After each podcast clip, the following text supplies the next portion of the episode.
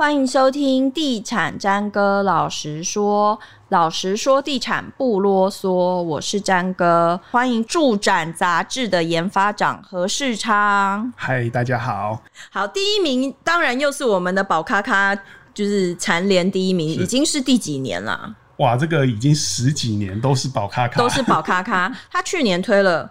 五十四个建案，大概平均一个月可以，哎、欸，平均一个月推近五个案子。对，然后它的总销大概是九百亿。嗯，可是这还是，呃，我上次听人家说，这还是只有北台湾哦。对，这只有北台湾。嗯，那其实宝咖咖从这个九零年代，呃，民国九十年以后，几乎都是他了，只有其中有一年被远雄超越而已啊。嗯、那为什么都是他？其实他最重要的原因就是因为。他专门抓这种低价的购物族群，嗯，哎，那你知道市场上当然有人会想要走品质、走高品质路线，嗯，走高价路线，但是其实课程最广的还是在低价市场，所以老这个老板很早就知道低价市场生意比较好做，嗯，所以他就专门在做这个首购手换族群，尤其是走。低总价或者低单相对低单价的一个族群，尤其是低单价是比较吸引人的。嗯、大家看到哇，这个一瓶比别人便宜个两三万，当然买的意愿就会比较高。所以它的推案量遍布全台湾，不光是中南部有它的案子，连东部都有它的案子啊！真的、哦，东部有哦。对，连宜兰都有插旗。所以宝咖咖，你是说花东吗？呃，宜兰，宜兰 对哦，有人的地方就有宝咖咖，欢迎宝咖咖到花 东。就如果如果那边没有的话，是花东的人会不会恨我？说不定下一步就到花东了，也很难说。哦，有有可能。对，那刚才讲到的十大建商啊，其实它里面不乏品质比较受到争议的业者啦，嗯、需要点名出来吗？应该大家自自己心里心里有数。那我们来分析一下，它为什么会有争议，嗯、以及它是不是其实它也有它的优点？因为人总是有好有坏嘛，再坏的人他可能也有他内心柔软的一面。讲到这个争议，其实主要原因就是我们刚才提到了高周转率了。只要是高周转率，房子盖很快的建商，其实漏水的几率比较高。嗯，他们最受诟病的也就是漏水的一个问题啦。那很特别的就是，在这里很多被骂的建商，在九二一大地震的时候都没有倒，房子都没有倒，嗯、所以住起来安全没问题，但是漏水却是很大的一个问题。嗯，那当然有人说，这种建商的房子到底可不可以买？我觉得就是看你的个人的需求，虽然听起来好像很相怨，对不对？嗯、但是如果你问我，我敢不敢买宝咖咖建商的房子？嗯、我会跟你说，我肯定会买。嗯，为什么？因为在缺点之外。它还是有很多的优点，是现在建商求欠缺欠缺的。开始有假节楼西，假定弄破哇！那最重要的原因是什么？它的格局呢？跟其他建商相比，现、嗯、你会发现它的格局相对的好。嗯，为什么？你会先发现很现在很多建商，即使是做三四十平的建商，它甚至都只有单面采光，这种房子你可以接受吗？可是为什么宝咖咖它的格局比较好？它甚至两房的都有双面采光。我们是讲大部分的建案啊，那当然还是会有特例。为什么这样？是因为他们在这个设计上，我们在讲这个画图上画图的时候，可能比较省一点。嗯，所以之前盖 A 案的设计图到 B 案啊，设计图嘛是赶快啊，就是因为这样，他们保留了比较早期的好格局。嗯，所以我觉得格局采光部分。确实，他们可能甚至比一线建商都还还要好，但品质的话可能比不上。那、嗯、另外一部分最重要的诱因就是价格便宜很多，嗯、在同样一个地方推案。他们价格甚至比别人便宜两三万以上，嗯，都有，所以他们的案子很热卖。那我要讲的就是茂德啦，嗯，就是茂德其实这两三年它也有一些争议，是那主要是因为茂德它其实也有一点像是走宝开它这个路线，嗯、就是它是属于就是推案量比较大、周转率很快的一家公司。嗯、但其实茂德一直以来它发展了这么多年，是它也有。口碑没有那么差的社区，比方说新庄的欧洲村，嗯，欧洲村其实算是新庄非常指标的一个社区群呐、啊。但其其实，在地房仲都有讲说，其实那个区块，它如果说它有推出就是中古要卖的话，它其实转手也都是非常快。嗯、那它的房价目前也都是差不多在接近四字头的阶段。其实它没有因为茂德的品牌而让那个社区有稍微就是有比较不好这样子。那它推出一些呃最近几年推出的建案，它是属于一些比较迷你型啊，它会推出为了大家的需求压低总价，然后推出一些比如说是十几二十几平，但是它可以规划到三房的格局。但是它这样就是其实就是看个人需求啦，嗯、对，就是你。消费者在选择的时候，你就要必须有所取舍，这样是确实没错啦。但是欧洲村为什么品质相对好？有一个重点就是，那是茂德最早期盖的房子。你说他后来遭奸就对了，也不是遭奸啊，就是可能是为了获利，还是就走上高周转路线的这个这个方向啊。嗯，那虽然说它有很多种缺点，但是不可否认，它最大的优点就是它的总价都压得很低。嗯，所以它也满足了。那种总价有限、预算有限，可是想买多房型的这个民众，那比如说我们刚刚提到的十大建商里面，也有应该也有负评比较少的建商吧？比如说这个第九名的新润啊，第七名的和环或第六名的朝阳，目前市面上其实交屋入住的那个房子里面，负评都不太多。这几家算是品质相对有保障一点的。嗯、那像新润，它的负评比较低，嗯、主要也是听说它的那个售后服务做得很好。对，而且它应该是少数的建商每年都会固定就是邀请已购客跟住户一起尾牙的建商。嗯、没错。如果说你真的呃，就是把住户搞得很北宋，他们可能也会在现场就直接 直接屌董事长了。所以我就觉得。其实应该就是他们在这方面做得不错，嗯、以至于就是他们敢每年都邀请住户一起尾牙。对，所以说售后服务很重要啦。像新润刚才如主主主持人讲，售后服务做得好，你就有那个底气把那个。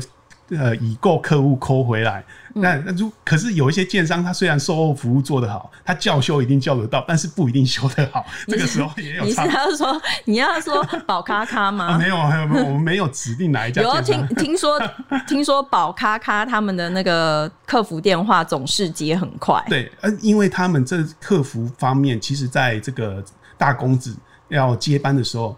有进行这一方面的磨练，所以在客服方面确实有表现的比较好。嗯、因为我们发现，其实市面上有很多建商被诟病的原因，就是房子卖了之后拍拍屁股不认账就走人这种情况在市面上所在多有，所以现在可以叫修得到，嗯、而且客服打了都会有人接，真的会让人家蛮感动的。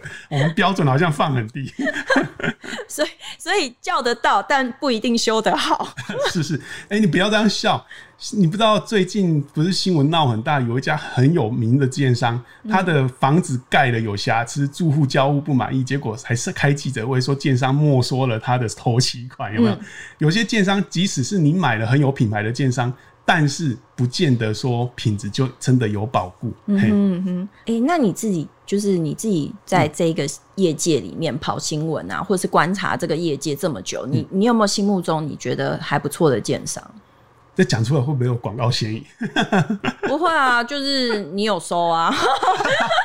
我我有收，我就不用来上这个节目了。现在现在问题是，不论我们有没有收，网友都会说我们有收，所以就干脆你就讲吧。我我讲三个我心目中比较理想的建商了，当然你也可以仅做仅做这个仅供参考啦。那第一当然就是升阳啊、原力跟轮胎这三家，是我觉得目前品质。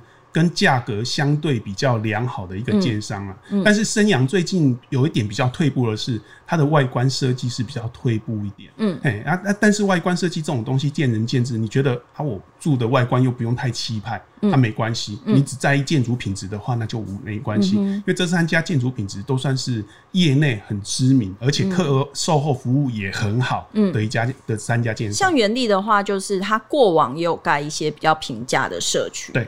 对，那呃，可是近几年他就朝比较豪宅的路线去发展了。嗯、那即便是他在比较一些，比如说文山区啊，或者是呃，在比较平价的地段去推，它的价格通常也比市场行情稍微高一点。刚提到的润泰，其实也是算我心目中的一个理想品牌之一，嗯、就是。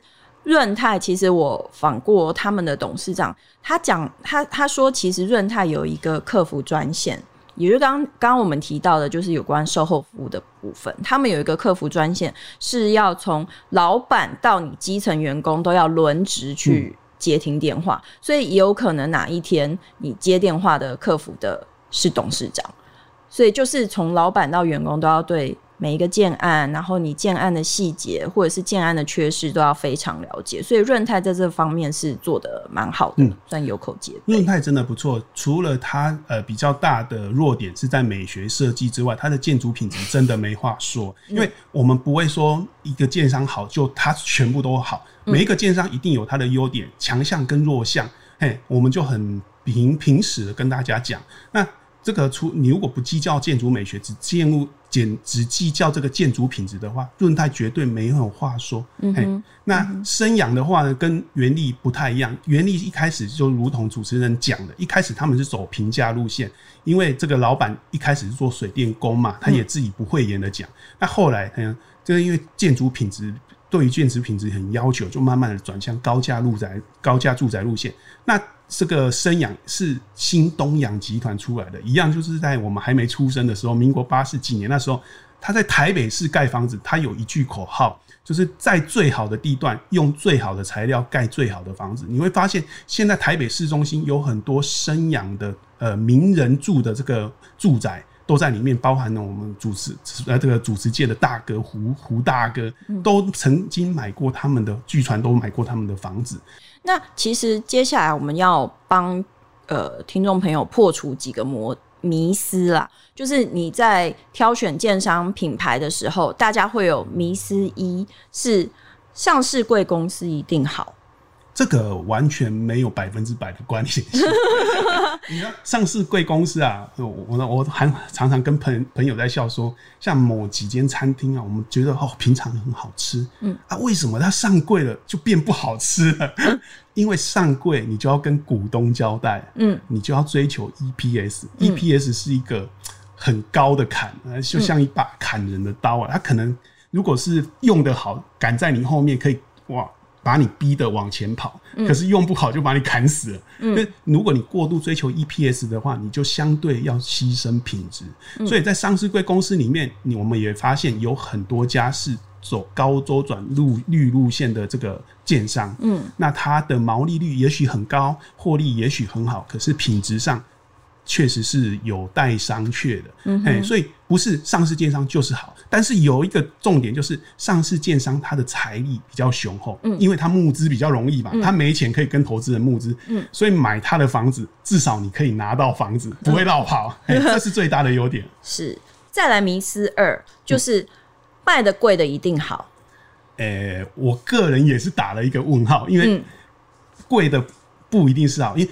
你要买好货，就一定要出好价格。可是你出了好价格，不见得是买得到好货。就跟我们在讲说，你要努力，一定要成功，成功不一定要努力一样的道理。嗯，有很多建商呢，他可能会透过包装，尤其是代销公司的帮忙包装，把包装的漂漂亮亮的，或说什么啊，城市之眼啊，世界的轴心啊，或是百年一遇的稀有建筑，最后其次等你来啊，这都反正讲了一大堆，但是其实它不见得好。嗯，但有人会说，那不要看建商，看营造商好不好？其实我我也说，觉得这是不正确的说法，因为建商是一个工地的全部的统合者，比如他的角色就很像柯 P，柯 P 不开刀，可是他要统合所有的医护人员来开这一床刀。嗯，所以建商如果不好，你营造厂找的再好也没有用。可是我们在讲的呃，分析到说呃，贵的。不一定好这件事情，嗯、其实它也牵扯到营造成本这件事情。营造成本，它其实，比如说有的建商，它一平它六七万就可以盖得好。那比如说到旋转豪宅的等级，它一平要七十万啊。所以中间牵扯到很多事情，包括比如说保家，它可能可以呃把营造成本压低到六七万，是为什么？是因为它可能它每年的推案量很大，它的进货成本很低。嗯呃，或者是它土地成本也很低，所以它可以卖到比较便宜的价格。迷思三是上网搜寻，嗯、网友的评价就是决定一切。我我这个我也觉得打个大叉叉，因为我们刚才有提到呃，这个网络上有很多拉拉队，嗯、当然也有很多在背后插一刀的，有可能就是对手，嗯，啊，也有可能是自己安插自己的暗盘，那说自己的案子很好啊，嗯、然后在在里面呃插个几篇文章，嗯、虽然说名目上呢是在开箱介绍，但实际上却在这个暗自推销自己的建案，嗯、所以这种东西呢，你其实也要看一下，其实。看了再多的网络上的评论，不如你自己亲自走一趟最为了解。嗯哼，哼，所以我们要买建案呢。呃，最终的程序就是你建议我们还是要到现场去实地看，而且不止你要实地看，你要看不同建商，而且要看很多建案。嗯，其实这种东西都是看出来的。嗯，不会说你第一次看就变成专家，不可能的事。你不可，你刚刚是故意来。